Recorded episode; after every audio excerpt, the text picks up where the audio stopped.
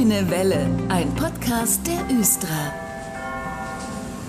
Die Östra ist gerade 130 Jahre alt geworden und über die Geschichte, wie alles mal begann und was alles so passiert ist in dieser Zeit, spreche ich jetzt mit Stefan Krei. Der kennt sich gut aus mit der Historie. Hallo, Herr Krei. Ja, hallo. Herr Krei, wie war es eigentlich so in Hannover, bevor es öffentliche Verkehrsmittel gab? Ja, da war der Weg relativ einfach. Jeder war zu, so gesehen ein Individualverkehrsteilnehmer, weil entweder man hatte ein eigenes Pferd oder man lief auf Schusters Rappen. Es gab aber auch schon einzelne Postkutschenverbindungen, die eben nicht nur die Post mitgenommen haben, sondern eben auch Fahrgäste, wenn man so will. Und intern in Hannover gab es so eine erste Art von öffentlichem Verkehr im 17. Jahrhundert mit einer regelmäßigen Kutschenverbindung, die zwischen der Innenstadt von Hannover und Herrenhausen gefahren ist.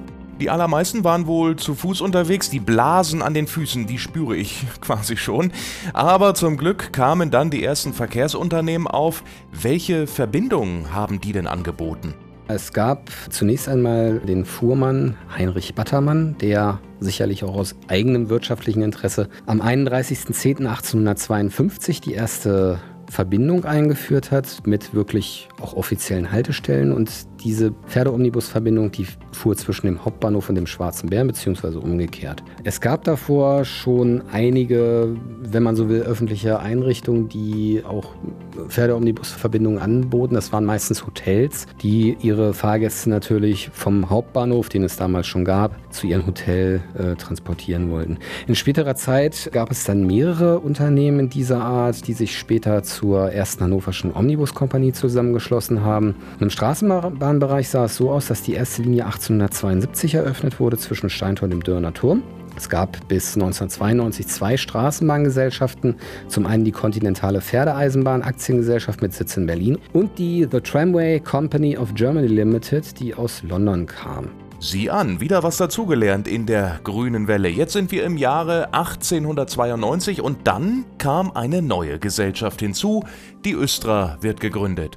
Das ist genau richtig. Am 22. Juni 1892 wurde zwar nicht die Östra gegründet, sondern erstmal die Aktiengesellschaft Straßenbahn Hannover, die dann ab 1921 umfirmiert hat in Östra Überlandwerke und Straßenbahn Hannover Aktiengesellschaft. Die Straßenbahn Hannover hat dann auch nicht nur die Straßenbahnlinien übernommen, die es zu dem Zeitpunkt gab, sondern 1894 in der Folge dann auch die Pferdeomnibusgesellschaften, sodass man ab dem Zeitpunkt im Jahr 1894 dann wirklich von einem innerstädtischen Verkehrsnetz schon sprechen konnte konnte. Und 1893 nochmal angemerkt hat die AG Straßenbahn Hannover auch die elektrische Stromversorgung eingeführt. Die ersten elektrischen Bahnen sind an den Start gegangen und hat auch viele Haushalte in der Region mit Strom versorgt. Herr Greif, was ist denn nach den ersten Gründungsjahren alles so passiert?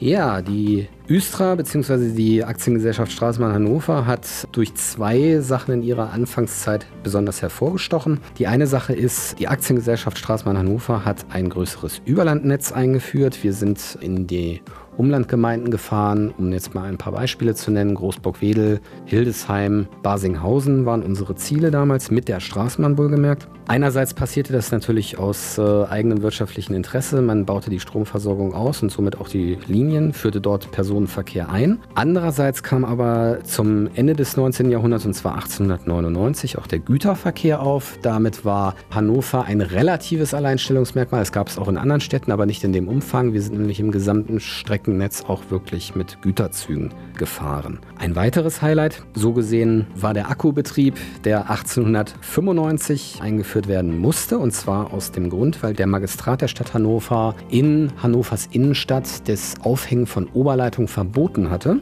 Das heißt also, wir mussten uns eine Lösung überlegen, wie wir in diesem Bereich mit elektrischer Kraft fahren konnten. Das war dann in der Form von Akkus, ähm, die es damals schon gab, die leider noch etwas in ihren Kinderschuhen steckten, aber 1903 wurde uns dann auch erlaubt, im Innenstadtbereich mit Oberleitung zu fahren. Aber neben den Innovationen und Highlights in der Geschichte gibt es natürlich auch immer wieder mal Tiefschläge.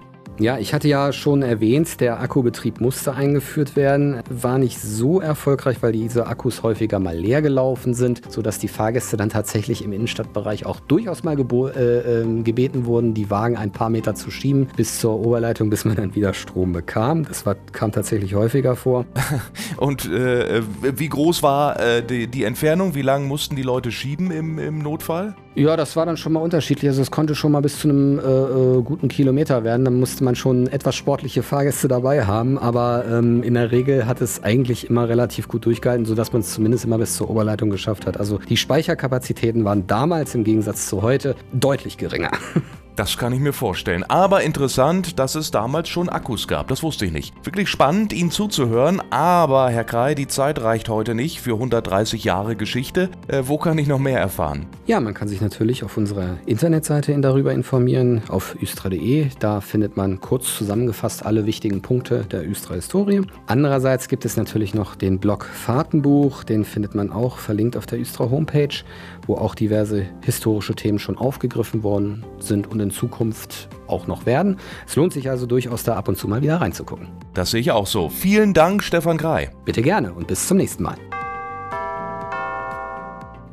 Vom 2. bis 10. Juli gibt es wieder die Ideenexpo, die große Mitmachmesse für junge Leute und Berufsstarter auf dem Messegelände. Und die Östra ist auch dabei. Martin Assmann, der technische Ausbilder bei der Östra, der ist heute wieder mal zu Gast. Hallo, schön, dass Sie da sind. Bin immer wieder gerne hier. Bevor wir über die diesjährige Ideenexpo sprechen, meine Frage, wie sieht es denn momentan eigentlich so aus im Ausbildungsbereich?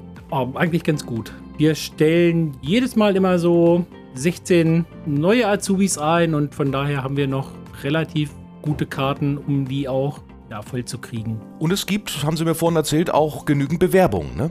Ja, ich kann so als Beispiel nennen, wir ähm, stellen immer so um die 10 Mechatroniker ein und da gibt es ja, um die Jahre immer so um die 130 Bewerbungen, wovon wir eben 10 auswählen. Und das zieht sich eben so durch alle Berufe durch. Wenn wir weniger einstellen, zum Beispiel in Elektroniker Betriebstechnik, der vielleicht nicht so ganz bekannt ist, da gibt es ja natürlich auch weniger Bewerbungen zu. Aber es ist immer noch so, dass wir gut auswählen können.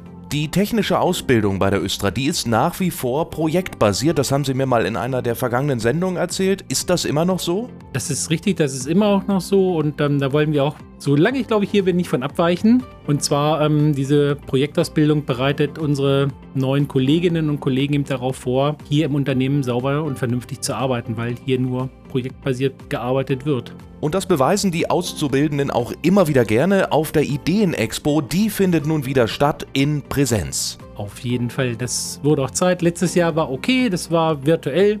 Ja, war ganz schön, aber in echt ist schon schöner weil auch unsere Jungs und Mädels hier eben auch mal wieder was zeigen können, was sie denn hier können und was sie hier gelernt haben. Für alle, die die Ideenexpo nicht kennen, Herr Assmann, erzählen Sie noch mal kurz. Die Ideenexpo ist eine Jugendmesse vielleicht oder eine Technikschau, die von Jugendlichen für Jugendliche ist und nicht nur Jugendliche, ich auch schon ähm, ja, kleinere Kinder, so Kindergarten, Alter, Grundschule sind da jederzeit herzlich willkommen, weil auch die kann man schon an Technik heranführen. Und warum macht die Östra da nun mit? Was erhoffen Sie sich von Ihrem Auftritt? Einerseits ähm, ganz klar aus dem, der Motivation, neue Azubis oder neue Mitarbeiter zu finden, zu bekommen. Aber andererseits, um zu zeigen, wir sind ein regionales Unternehmen, wir sind auch da. Wir sind nicht nur Bus- und Bahnfahrer, sondern haben ganz viele technische Möglichkeiten, technische Berufe, was glaube ich gar nicht so immer wahrgenommen wird. Was machen die Azubis dann genau auf der Messe? Die Azubis ja, betreuen die Exponate, die sie hier erst gebaut haben, ähm, stehen mit Rat und Tat zur Seite, geben natürlich Infos über ihren Job, den sie lernen, um eben ja, vielleicht den einen oder anderen neuen oder neue Kollegin zu finden. Und natürlich, was wir auch immer wollen, sie dürfen auch die Zeit, wo sie dort auf der Messe sind, umherwandern auf der Messe und natürlich uns neue Ideen besorgen und natürlich für sich auch selber. Das ist auch ein ganz wichtiger Aspekt. Die Ideenexpo steht vor der Tür, die große Mitmachmesse für junge Leute. Überwiegend geht es um Naturwissenschaft und Technik. MINT ist da das Zauberwort. Und da darf die Östra nicht fehlen. Herr Assmann, der technische Ausbilder bei der Östra, ist bei mir und verrät uns nun, was Östra und Regiobus da zusammen zeigen werden in diesem Jahr. Ja, wie schon angekündigt, auch dieses Jahr wieder ähm, als Gemeinschaftsstand die Östra mit Regiobus zusammen. Wir zeigen diesmal nicht die Technik der Östra, was jetzt vielleicht den einen oder anderen enttäuschen wird, aber wir haben ein anderes cooles Projekt und zwar das Thema Recycling und Nachhaltigkeit. Ja, das schreibt sich die Östra ja auch auf die Fahnen. Und was genau passiert am Stand? Wir zeigen den Kreislauf des Kunststoffes und des Recyclings. Wir können zeigen, wie man eben aus altem Kunststoff etwas Neues herstellen kann. Es wird erst bestimmt, was für einen Kunststoff haben wir, weil es geht nicht mit jedem. Es geht auch darum, denn den Kunststoff, den man nicht recyceln kann, wie entsorge ich den richtig? Weil das ist eben auch ein wichtiges Thema. Das ist leider so, dass man eben manche Sachen nicht wiederverwenden kann. Dann wird dieser Kunststoff geschreddert, wie man das so von diesen ganzen tollen YouTube, Instagram, TikTok-Videos sieht, diese ganzen Schredder-Videos. So ein Gerät haben unsere Azubis gebaut und es wird aus einem großen Kunststoffteil werden kleine Plastikflakes gemacht, die eingeschmolzen werden und man sich, wenn man möchte, ja etwas Neues mitbauen kann und was man mit nach Hause nehmen darf. Gerne vorbeikommen und eben gucken, neugierig sein. Das klingt wirklich spannend. Mal sehen, was man da dann auch mit nach Hause nehmen kann. Das wollen Sie noch nicht verraten, aber was hat denn die Östra im Nachhinein von diesem Projekt auf der Ideenexpo? Ganz klar, dass eben die jungen Kolleginnen und Kollegen, die hier eben anfangen, auch darin geschult werden, wie entsorge ich richtig etwas. In diesem Fall ist es Kunststoff. Wir haben aber ganz viele andere Materialien, die auch eben entsorgt werden müssen. Von unserem eigenen großen Recyclinghof, den wir hier haben. Und wenn man schon sortenrein etwas zum Beispiel abgeben kann, Kunststoff, wer vielleicht schon geschreddert ist, ja, dann spart das Juster Geld und kommt der Kreislaufwirtschaft natürlich wieder zugute.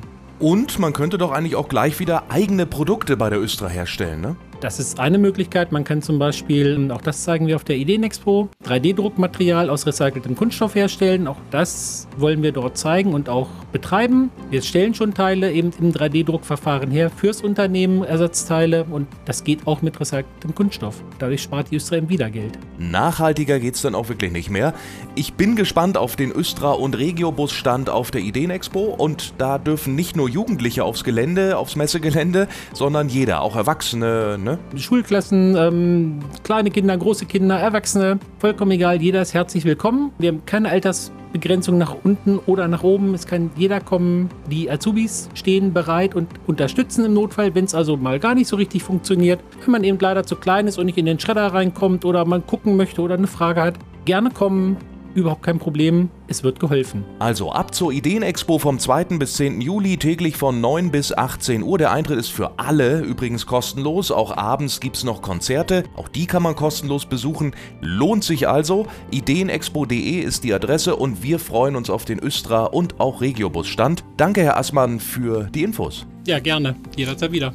Und das war die Grüne Welle für heute. Ich bin Dennis Pumm. Dankeschön fürs Zuhören. In zwei Wochen, da bin ich wieder hier. War der Grüne Welle Podcast. Fragen und Anregungen an podcast.östra.de. Vielen Dank fürs Zuhören und gute Fahrt.